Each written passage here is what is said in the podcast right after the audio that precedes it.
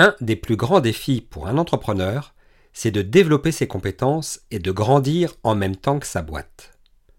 Damien Bourrel, qui est mon invité du jour et cofondateur de Liberset, nous explique comment un bon accompagnement est alors nécessaire. Scène de ménage ou scène de crime, histoire d'amour ou déchirure, les relations managériales ne sont pas toujours un long fleuve tranquille. Vous êtes un dirigeant aguerri ou en devenir? Dans ce podcast, à chaque épisode, je vous raconte une histoire que j'ai vécue ou dont j'ai été témoin. Ou bien ce sera avec un de mes invités. Et de toute bonne histoire, il y a un enseignement à tirer.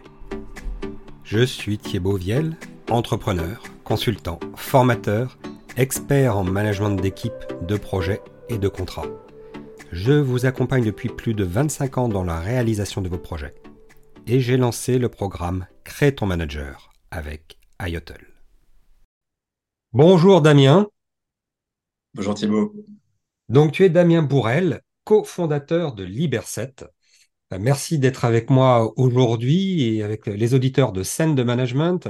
Je suis très content de te voir, Damien. Ça faisait un moment qu'on ne s'était pas parlé. Ça fait quelques années maintenant que, que j'ai suivi un petit peu ce que tu fais dans le domaine notamment du, capital risque. Est-ce que tu peux nous expliquer un petit peu euh, ce qu'est Liberset et ce que, ce que tu fais avec, euh, avec cette structure avec grand plaisir, merci Thibault. Effectivement, ça fait un, petit bout de temps qu'on ne s'est pas vu et c'est un grand plaisir d'être avec toi ce matin. Euh, écoute, Liberset, c'est une euh, holding d'investissement transatlantique qui regroupe des familles industrielles et des dirigeants expérimentés pour pouvoir investir et accompagner sur le long terme des entrepreneurs dans le domaine des clean technologies et dans le domaine des green tech, permettant des grandes transformations du monde industriel. Et donc, nous avons décidé d'assembler en fait euh, plusieurs savoir-faire industriels venant de l'agro-industrie, venant de l'agriculture, euh, venant à la fois du bâtiment construction, de la logistique mmh. euh, et de l'exploitation des ressources naturelles. Donc, tout un panel d'expertise, d'expérience qui apporte des capitaux. Et donc, on met au travail les capitaux et l'expérience de ces groupes industriels et de ces familles industrielles et de ces dirigeants pour pouvoir accompagner des entrepreneurs vers les prochaines étapes de leur succès. Transatlantique, puisque du coup, l'idée, c'est de passer d'entreprises souvent européennes pour les amener à une taille euh, significative avec la, leur entrée sur le marché euh, euh, américain, nord-américain et sud-américain, auquel je crois beaucoup, puisque du coup, ça permet de passer de, 5 à 10 millions de, de chiffre d'affaires, souvent les prémices en Europe, et pour pouvoir les amener à une taille suffisamment significative pour qu'elles aillent rayonner dans le monde avec des tailles de, chiffre d'affaires à la, maturité entre 200 300 millions de revenus avec un vrai impact sur le monde. Oui, on en parlait un petit peu en, préambule, effectivement. Donc, cette opportunité d'aller sur le marché américain, ça reste, ça reste le the place to be en matière de, développement de, de start-up et, pour passer le, cap, le cap euh, supplémentaire qui, que souvent on a du mal à passer en France par, par manque de moyens et de moyens financiers notamment. Effectivement, c'est pour ça que j'ai décidé d'avoir euh, une équipe euh, implantée euh, aux États-Unis. Donc, je me suis associé avec un, avec un Français native, mais américain avec la double nationalité. Et on a une petite équipe présente aux États-Unis et une équipe présente en Europe de façon à jouer le jeu dès le début du transatlantique et permettant à nos équipes en fait de pouvoir offrir tout de suite une collaboration internationale avec les entrepreneurs sur le terrain. Et on a la chance de pouvoir euh, être soutenu par des, groupes industriels présents parfois dans, dans plusieurs dizaines de pays qui prennent un petit peu le relais une fois qu'on a investi dans l'accompagnement stratégique de la croissance des entreprises. Donc c'est vraiment quelque chose de très transatlantique, d'assez unique. Euh, et on l'a développé pour euh, essayer d'apporter des solutions concrètes aux vraies difficultés que le monde industriel traverse aujourd'hui. Euh, que ce soit euh, euh, sur l'économie d'énergie, que ce soit sur le traitement de l'eau et le recyclage de l'eau, que ce soit sur le changement de paradigme de la sortie de la chimie de synthèse, ou que ce soit encore sur l'évolution du packaging et du recyclage des déchets. Nous avons tout un tas de, de, challenges à résoudre et donc c'est avec grand plaisir que je partage avec toi ce matin, Thibault, une réflexion sur le management international. Merci, merci Damien. Effectivement, des challenges bah, qui, sont, vraiment bien d'actualité et qui sont, à mon avis, pas prêts de s'éteindre. Hein. Ce n'est pas un effet de mode, c'est vraiment un besoin essentiel, ces sujets-là. Donc, euh, donc bravo déjà pour, euh, ce très très beau projet. Donc bah, voilà, effectivement, on va parler de management, on va parler de management international. le principe du podcast, tu le connais, hein, c'est cette histoire vécue par toi, par peut-être un, entrepreneur que tu as côtoyé, qui t'a fait réfléchir, qui t'a fait évoluer dans ta manière d'aborder les choses sur ce management et notamment à l'international, et qui te paraît intéressant de partager avec les auditeurs parce qu'il y a vraiment un enseignement à, à en tirer. Donc, je, te... il, y a, Pardon. Non, non, vas-y, je te laisse la parole. Je vais te dire, voilà, c'est ton histoire. Euh, non, non, je suis, je suis très content de, de cette opportunité. Effectivement, euh, je, je, je, serais très heureux de pouvoir partager euh, déjà quelques, quelques case studies en fait, d'histoires que j'ai vécues qui me tiennent à cœur. Euh, sur la partie euh, managériale et évolution, en fait, notamment qu'un entrepreneur doit faire face dans sa vie d'entrepreneur. Euh, et puis peut-être quelques key learnings sur, sur le métier difficile en fait, d'investisseur et accompagnateur de talent, parce que c'est ça notre métier de base. Hein, c'est OK, il y a l'argent, mais l'argent n'est qu'un moyen. il y a surtout et plus que tout la capacité de pouvoir écouter les besoins de l'entreprise et de l'entrepreneur et de ses équipes pour pouvoir trouver des solutions euh, et tu le sais en tant qu'entrepreneur, Thibaut, combien euh, l'entrepreneur doit faire face à toute une phase de palette, de boîte à outils, de palette de solutions pour pouvoir euh, évoluer dans toutes ces étapes de, management. Donc alors, tu, voulais nous partager oui. l'histoire d'un entrepreneur, je crois. Exactement. Le, premier, en fait, euh, histoire que je tenais à partager euh, est, un entrepreneur que j'ai accompagné maintenant depuis, euh, depuis presque quatre ans, d'une entreprise d'abord très scientifique de biotechnologie. donc, l'entrepreneur a fait face d'abord à, à devenir un chercheur hors pair pour pouvoir trouver des solutions de traçabilité dans le domaine de l'agro-industrie. Donc, on est dans dans la microbiologie et dans, dans tout ce qui est euh, euh, la, la, connaissance profonde des, des bactéries euh, qui se logent en mhm. fait souvent, dans les aliments. Et donc, ce qu'on ne connaît pas en fait, c'est quand on, on mange un yaourt ou quand tu bois ton lait, par exemple, tu le bois en sécurité parce qu'il y a un industriel derrière qui a euh, transformer euh, la matière euh, et qui l'a transformée de manière sécuritaire de façon à ce que toi et que nous tous, on puisse se nourrir en sécurité. Et donc, c'est un vrai savoir-faire qu'il faut reconnaître depuis plusieurs années, avec une évolution en permanence des technologies de, de tests et de détection de ces bactéries, mais parfois, il arrive qu'il y a quelques failles et justement, on est content d'avoir des entrepreneurs de talent qui apportent des solutions parce que quand ces failles existent, ben, les impacts sur la santé euh, sont, sont, colossaux. Et donc, c'est un entrepreneur qui a démarré sa carrière euh, en France, à Dijon, euh, en tant que scientifique. Et il a d'abord dû euh, être un, un, un, expert scientifique euh, avec, un, avec un programme de recherche. Euh, il a dû s'entourer d'une équipe de chercheurs. Donc, son mode de management, c'était manager des équipes de recherche.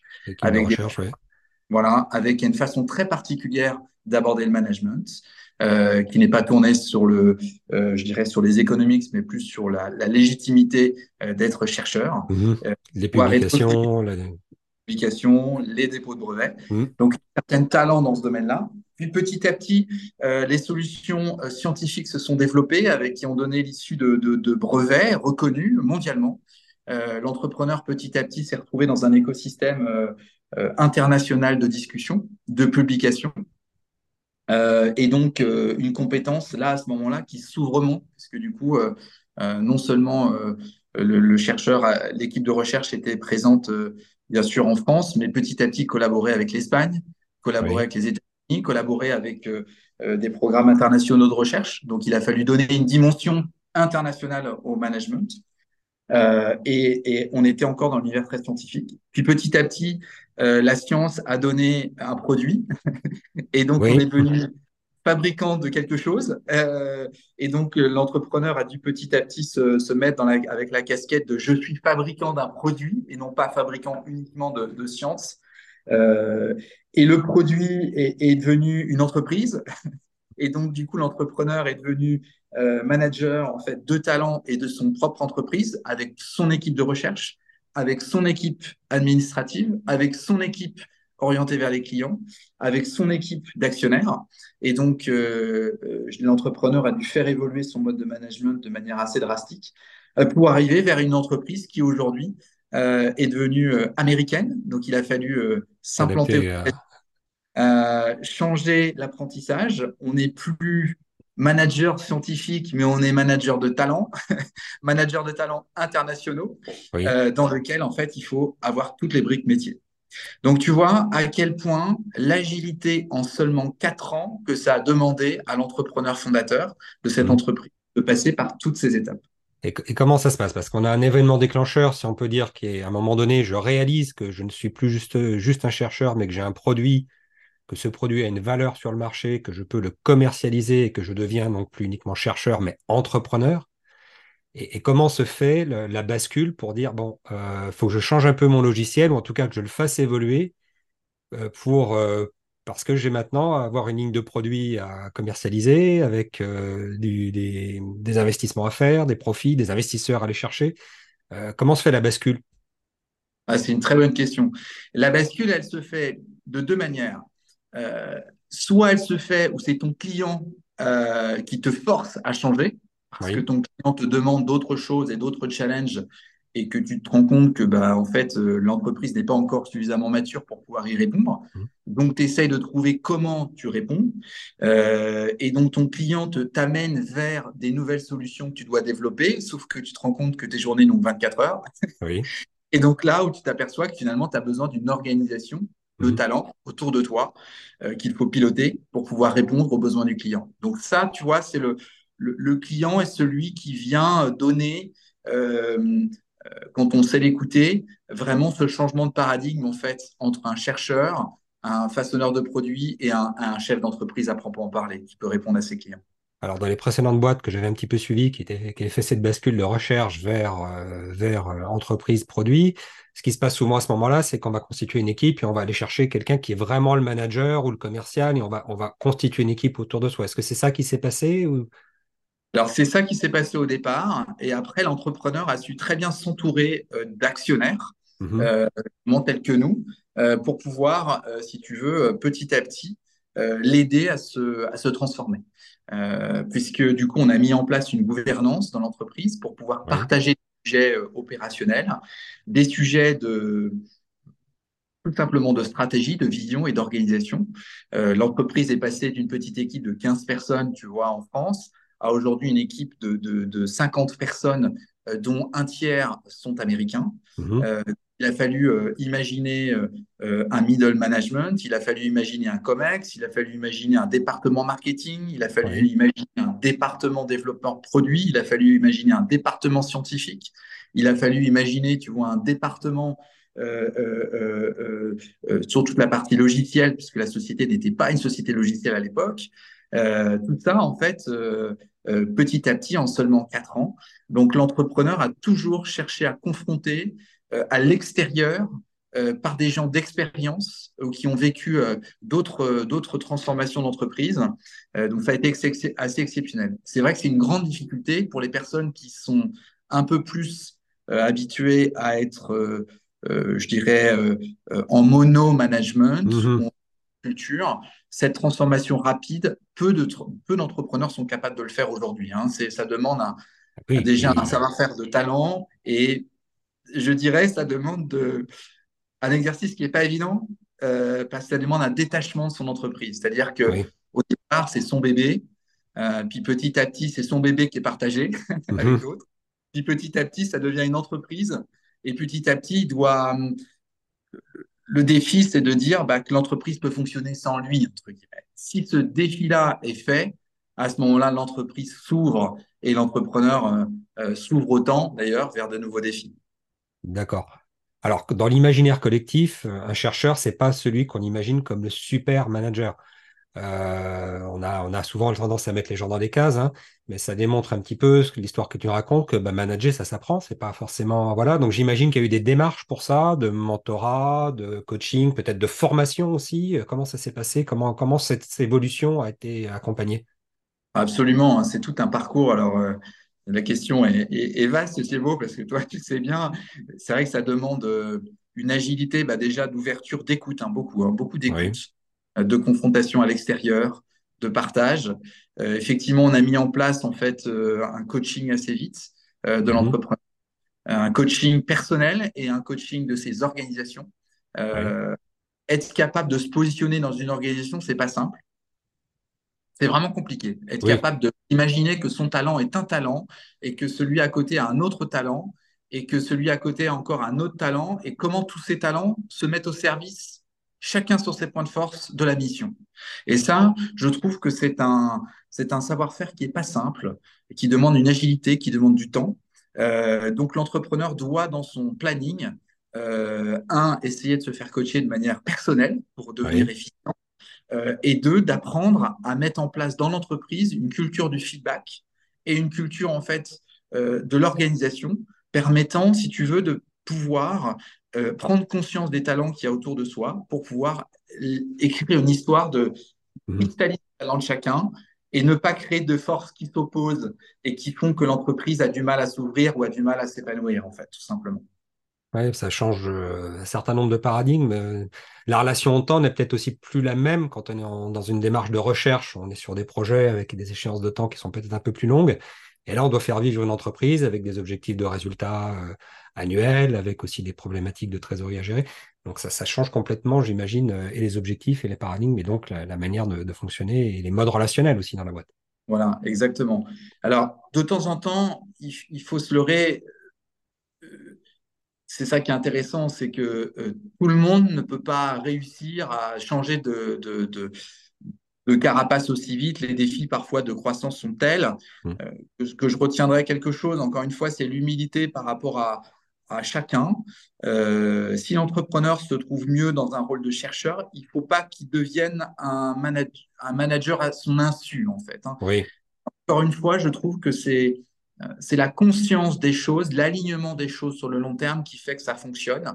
Quelqu'un qui veut devenir dirigeant d'entreprise qui n'est pas dans l'âme euh, peut devenir en fait un propre fléau pour sa propre entreprise. Mm. Donc, en fait, c'est quelque chose qu'il faut conscientiser, il faut travailler. C'est là où le rôle du coaching et le rôle de- du travail sur soi est, est- est évidemment hyper important pour être très aligné sur sa vision. Euh, et surtout ne pas dénaturer la nature profonde de l'entrepreneur et ou de qui on est.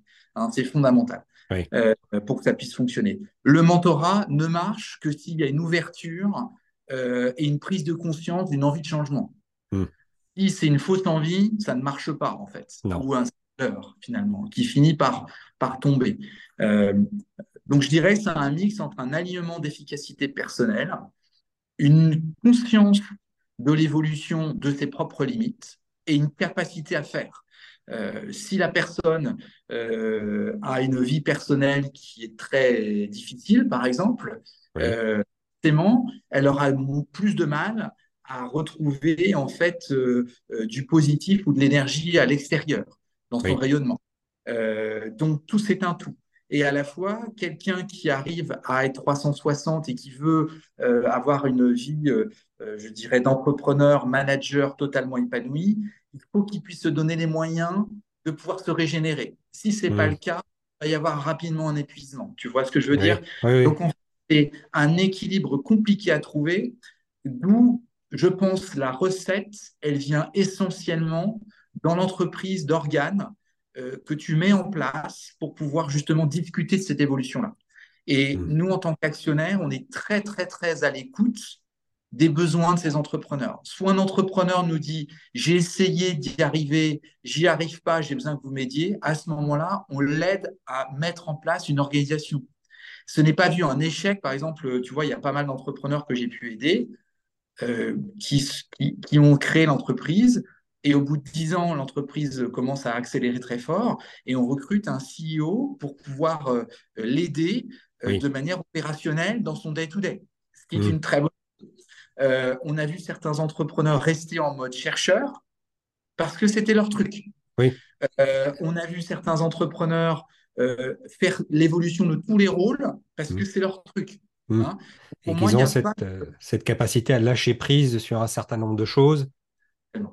Parce que c'est ça la difficulté. Et c'est pas. Alors, c'est vrai, encore plus dans l'entrepreneuriat, parce que les ressources humaines sont excessivement limitées. On est sur des petites équipes et donc on ne peut pas Oui. euh, non plus démultiplier complètement euh, les choses. Euh, et c'est vrai que, euh, que j'ai vu aussi dans d'autres entreprises, y compris des grandes boîtes, où euh, parce que les RH avaient décidé qu'il y aurait un, un parcours et qu'il fallait que les gens deviennent managers, eh bien, des gens qui étaient dans des profils d'expertise ou de recherche, on les, on les catapultait managers et, j'ai envie de dire à l'insu de leur plein gré, euh, et qu'ils avaient du mal à, à, rentrer. Il n'y avait pas d'appétence pour ça. Donc, euh, effectivement, le management s'apprend, mais il faut qu'il y ait cette appétence, il faut qu'il y ait cette envie d'évoluer, faut que et ses capacités à se ressourcer. Et ça, c'est effectivement important. Euh, sur quoi, euh, quel est le, sujet sur lequel la personne va, garder ça, que ce soit dans sa vie personnelle. Dans un autre épisode de podcast, on parlait du rôle des émotions en management. Effectivement, on n'est pas une personne différente le matin au petit-déj chez soi avec sa famille de la personne qui, arrive au bureau peut-être une demi-heure ou une heure plus tard. Et il faut avoir cette disponibilité et cette tranquillité d'esprit aussi pour ça. Quoi. Ouais, exactement. Et, je partage peut-être un autre point avec toi qui est, très important, que j'ai vécu euh, dans le passé. Euh, euh, c'est vrai que le cycle de temps, tu sais, qu'on impose aujourd'hui à, notre mode de vie en sens large, mmh hein,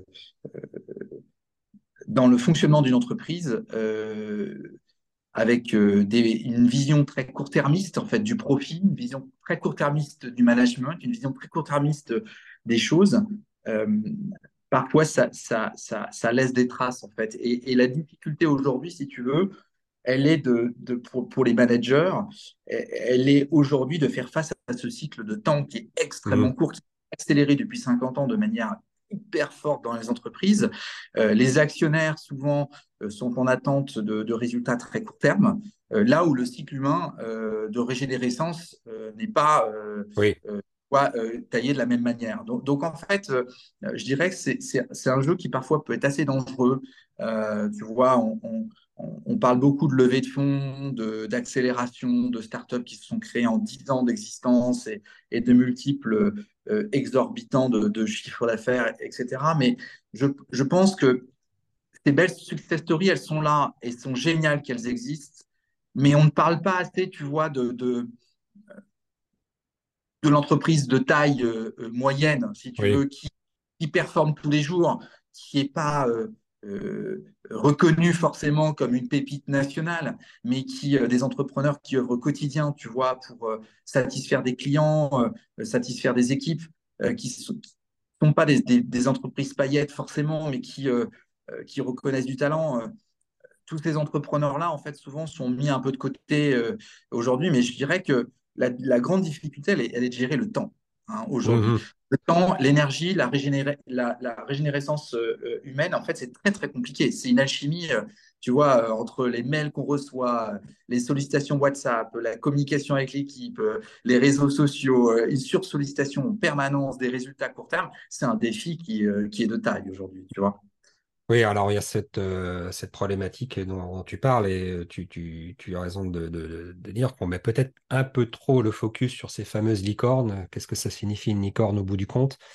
Euh, au détriment, au détriment peut-être du vrai temps de développement que, peut avoir une boîte qui, qui, a peut-être pas levé un milliard, mais qui elle a déjà un produit, qui a déjà des clients, qui a déjà, qui a déjà effectivement assis un modèle sur quelque chose de stable et solide. Euh, et peut-être en y mettant plus de temps, mais en mettant en place des fondations peut-être aussi plus solides. Et ça, c'est un, un vrai, vrai sujet, euh, notamment, notamment dans la presse et la manière dont on envisage l'entrepreneuriat aujourd'hui. exactement. La raison pour laquelle, tu vois, j'ai décidé de redonner du, long terme à l'actionnariat, c'est pour, ces raisons-là. Euh, je, je, trouve que on est quelques-uns, en fait, entrepreneur, investisseur, tu vois, à se rendre compte de ça, euh, que ton rôle d'actionnaire, il n'est pas toujours de mettre la pression sur une performance court terme. Euh, ton rôle d'actionnaire, euh, entrepreneur, actionnariat, tu vois, dans, notre cas, c'est d'essayer d'apporter des solutions de durabilité, que ce soit dans le management, que ce soit dans l'entreprise, que ce soit dans les produits ou les solutions, mais c'est travailler sur la durabilité des choses. Et j'ai été tu vois, c'est une des raisons pour laquelle d'ailleurs je me suis mis à, penser à la création Liber7 euh, avec mon associé Eric, c'est c'est vraiment pour prendre soin des choses. Et ce côté prendre soin des choses dans une entreprise, euh, prendre soin de soi, prendre soin de, son entreprise, prendre soin de ses collaborateurs, prendre soin de ses clients, euh, prendre soin de ses modèles, prendre soin de, de ses fournisseurs.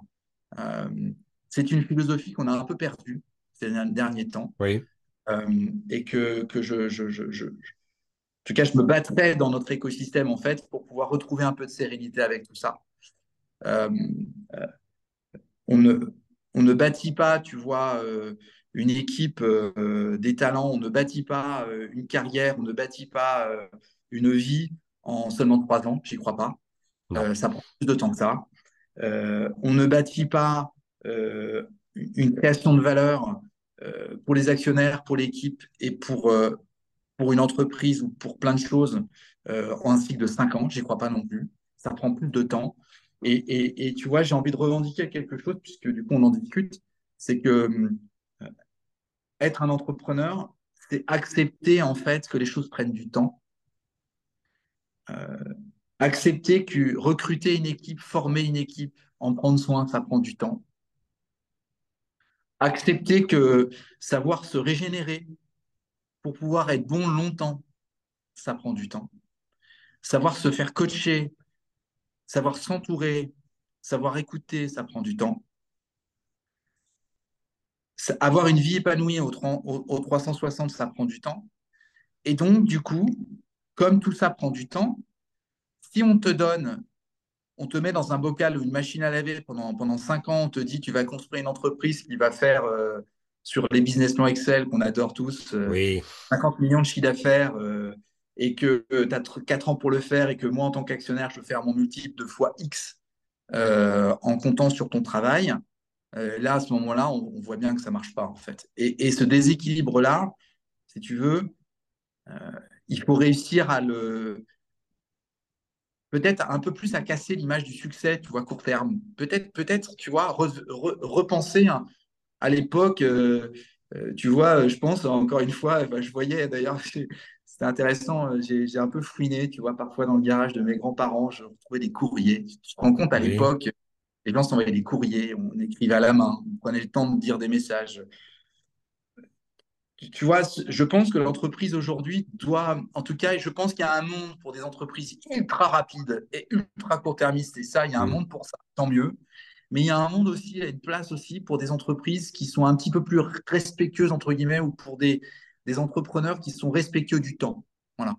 Et ce respect du temps, des produits bien faits, ce respect du temps, tu vois, euh, de construire une équipe solide, heureuse, fidèle, euh, que je retrouve beaucoup d'ailleurs chez nos actionnaires. Tu sais, j'ai cette chance de collaborer avec des histoires familiales de mmh. une ou deux, trois générations.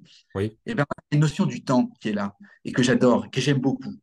Euh, et je crois que c'est ça que j'aimerais euh, beaucoup, tu vois, arriver à faire, c'est pouvoir accompagner des entrepreneurs qui, qui, prennent le temps de bien faire, qui prennent le temps de construire une socle, un socle de valeur de durabilité et qui veulent pérenniser en fait ce qu'ils ont commencé à faire en termes de talent, d'équipe, de famille, de projet.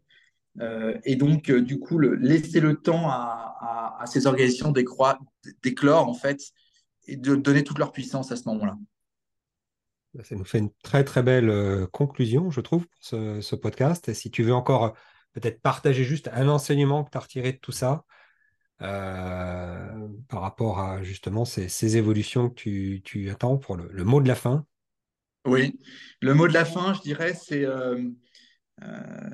permettre à la, à la, finance ou à l'outil financier d'être beaucoup plus à l'écoute euh, des organisations, du temps, du cycle euh, normal que les entreprises doivent prendre euh, pour pouvoir durer dans le temps et construire une vraie valeur ajoutée durable. C'est mon souhait le plus cher, c'est permettre à ces entrepreneurs d'évoluer de chercheurs, d'évoluer à un rôle de manager, de pouvoir accueillir des talents permettant de développer des belles choses euh, permettant de redonner le plaisir du monde du, mot industriel aussi, du savoir-faire de recherche, du savoir-faire de technologie, euh, pour pouvoir construire les socles euh, d'un monde économique durable ayant un impact sur le monde pour la génération d'après. Si on ne laisse que du court terme ou des profits court terme et, des entrepreneurs usés et des, gens un peu frustrés et des gens un peu malades de ce fossé qui se crée en plus en plus, ça serait quand même dommage. Donc à nous à 40 ans, tu vois, de, de, se mettre en mouvement pour pouvoir construire quelque chose de, de plus équilibré, de plus durable et de plus stable. D'accord. Donc, euh, ajuster ces cycles financiers sur, au bout du compte, euh, le cycle humain de la vie normale, Exactement. quelque part. Exactement. Accepter, tu vois, de peut-être de faire un petit peu moins de profit euh, euh, court terme pour pouvoir ensuite investir dans les équipes, euh, donner du temps, euh, pouvoir euh, permettre à l'entreprise d'avoir une action locale sur la vie locale de la population. C'est clé et l'environnement, c'est clé, tu vois, pour le futur. Merci beaucoup, Damien, pour tout ça. Donc, je rappelle, hein, tu es le cofondateur de Liberset. Un très, très beau partage aujourd'hui autour de, de- de ces évolutions euh, que, que, su- que subissent hein, les, les entrepreneurs euh, de chercheurs à, managers, mais parfois aussi dans d'autres directions.